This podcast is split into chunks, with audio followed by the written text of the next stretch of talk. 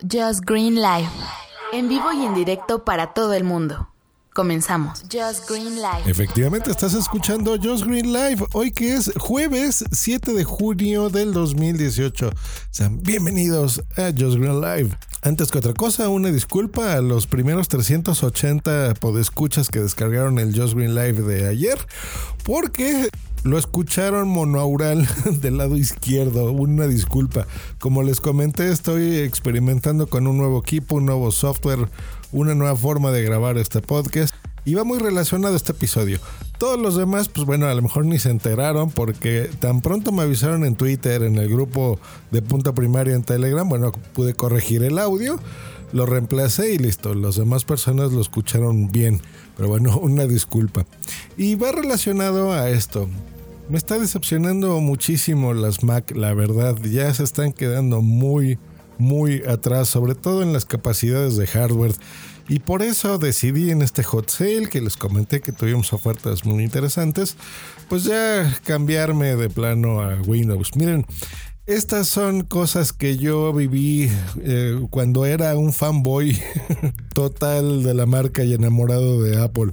Miren, la verdad es que me gusta mucho, ¿no? Fueron, fueron, fue una empresa que realmente pensaba diferente, hacía las cosas muy bien.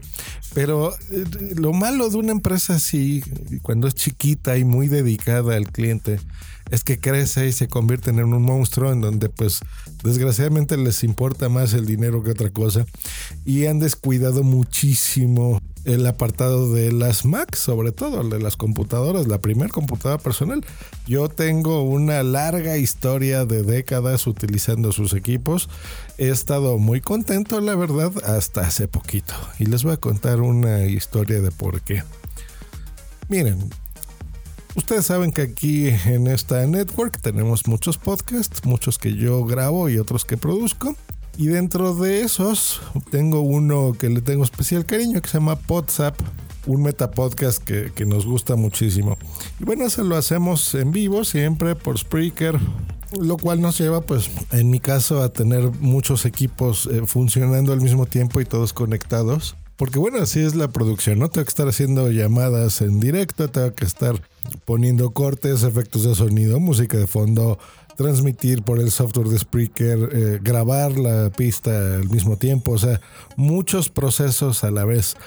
Y ya le empieza a costar a mi computadora, la verdad, hacer ese tipo de cosas. Bueno, dentro de los experimentos que queríamos hacer era convertir ese podcast también en un video podcast. Entonces, aparte de todos esos procesos, pues bueno, transmitir en video en distintas plataformas eh, para que aparte que se nos escuchase, pues se nos viese, ¿no? Lo intentamos en un par de ocasiones, pero la verdad es que la computadora no da para tanto, no da para eso.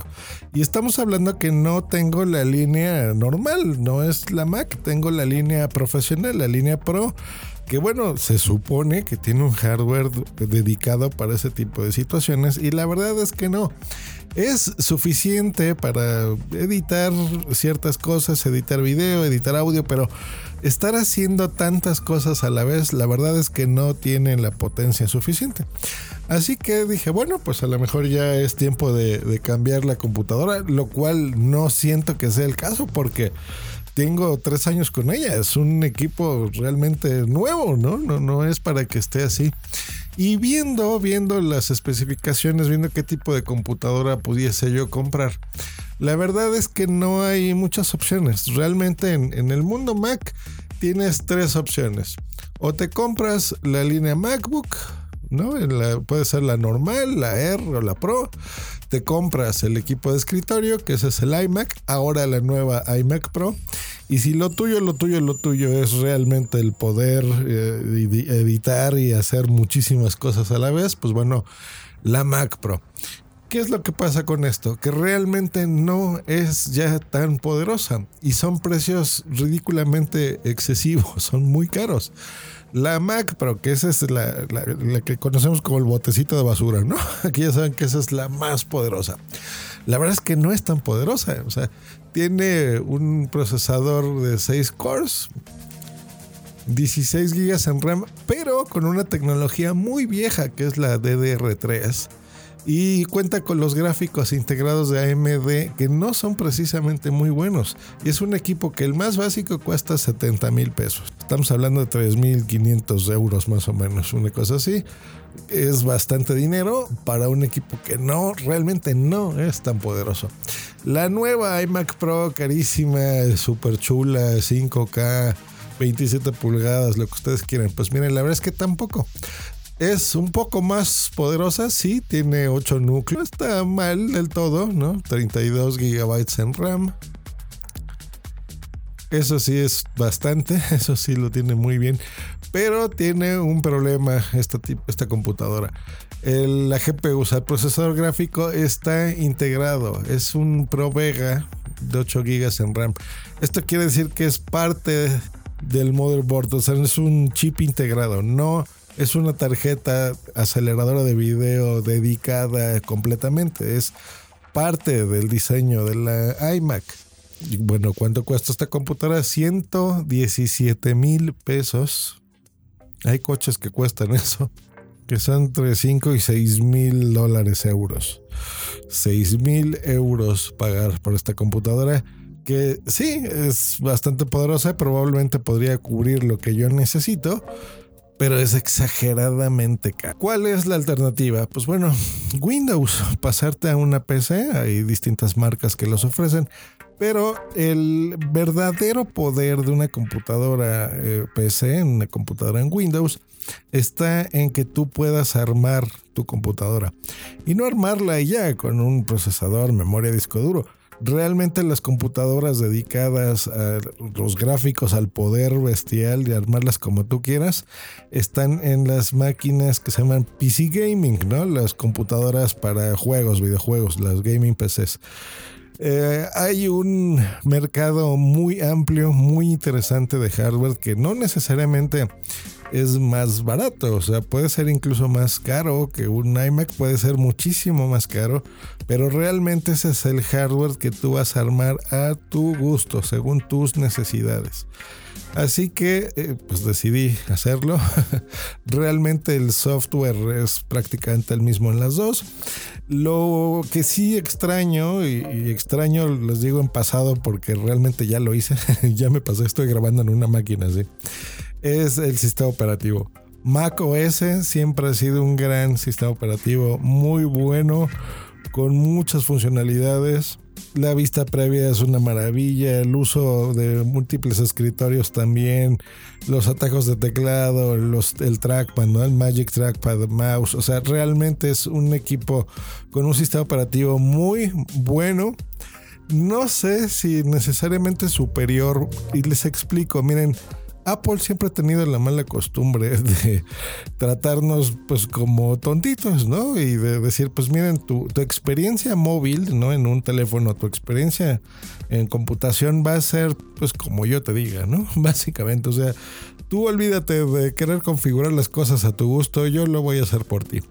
Eso tiene su lado bueno porque es muy fácil, ¿no? Es realmente un plug and play, o sea, es Conecto una mesa de mezclas, funciona. Conecto un micrófono, funciona. Conecto una impresora, funciona.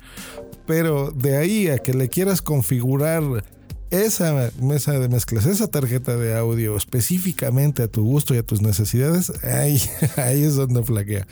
En algunos casos más o menos puedes configurarle ciertos parámetros muy básicos, pero realmente no de fondo. Por ejemplo, yo que me dedico al audio, necesito que mi tarjeta eh, use una tecnología que se llama ASIO, unos drivers donde realmente le sacan todo el poder de audio y la calidad de audio de tus micrófonos, de tus cables, de tus mesas de mezclas. Eso en Mac es prácticamente imposible de hacer de forma sencilla y fácil y funcional, cosa que en Windows se puede.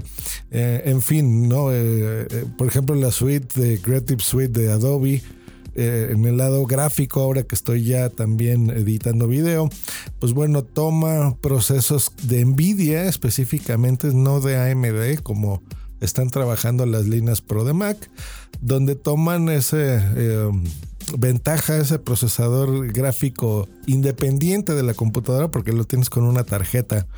Y eso en Mac es imposible hacer, por ejemplo. Entonces, pues bueno, todas esas ventajas me las he estado perdiendo simplemente por decir, pues a mí me gusta Apple, ¿no? y bueno, sí me gusta, pero no es lo que más me conviene. Y bueno, tiene muchas otras ventajas como yo poder escalar realmente este equipo a mi gusto. Son equipos que van a estar contigo 10 años, 15 años y los vas a poder cambiar, ¿no? Muchas de estas piezas, cosas que ya sabemos que ahora en Mac no se puede. Antes sí se podía, incluso la Mac Pro todavía la Mac Pro súper viejita, actualmente eh, cambiándole tarjetas y discos y demás, la puedes hacer un equipo bastante decente. Pero las nuevas no, ¿no? Que ya es todo integrado, que está soldado prácticamente todo, ¿no? La memoria, el disco duro, o sea, ya no le puedes cambiar nada, ¿no? La tarjeta aceleradora no puedes, o sea, eh, lo que les decía, están pensando de forma comercial, en decir, bueno, es un equipo que voy a tener dos años y lo voy a vender, eh, o me lo quedo, ¿no? Que es lo que normalmente hacemos, y compro el nuevo, y bueno, o sea, más comercial. No están haciendo realmente bien las cosas, las nuevas Mac Pro eh, la verdad es que no están gustando a nadie. O sea, los ultra fans ya sé que va a ser, ay, ¿para qué dices? Yo así es una preciosidad. No, el touch bar no es, eh, no es funcional. No tienen la tecla escape. El teclado da muchos problemas con estas nuevas conexiones mariposas. Realmente esa obsesión de querer hacer todo tan delgadito, ¿no? Tan finito. No está funcionando bien. O sea, ¿Para qué quiero un si quiero yo un equipo estéticamente muy bonito, pues me compro la MacBook Air, por ejemplo, nada más para que se vea preciosa y delgadita. Pero si estás comprando una línea Pro es porque quiere y pagando lo que cuesta una línea Pro, que es muchísimo más cara.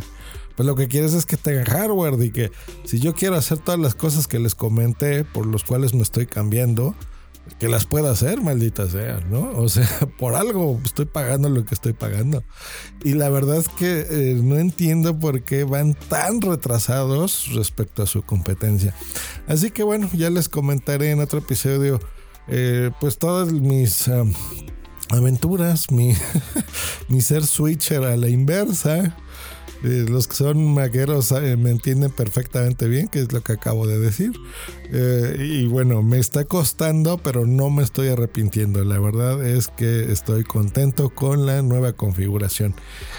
así que así como estoy haciendo estos cambios en hardware, pues bueno, ya les tendré una sorpresita para el episodio 400 porque Just Green Live también va a evolucionar y a cambiar.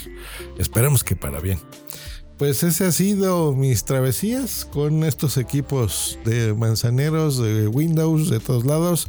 No, no hay que pelearnos, no se trata de, ver quién es mejor o no. O sea, realmente hay cosas muy buenas en las dos, cosas malas también, pero bueno. Los equipos y, todos estos eh, aparatitos pues son herramientas de nuestro trabajo y en nuestro trabajo necesitamos tener la mejor herramienta disponible para lo que queremos hacer. No hay de otra. Y en este momento, pues Mac me ha decepcionado. Realmente no son los equipos para mí.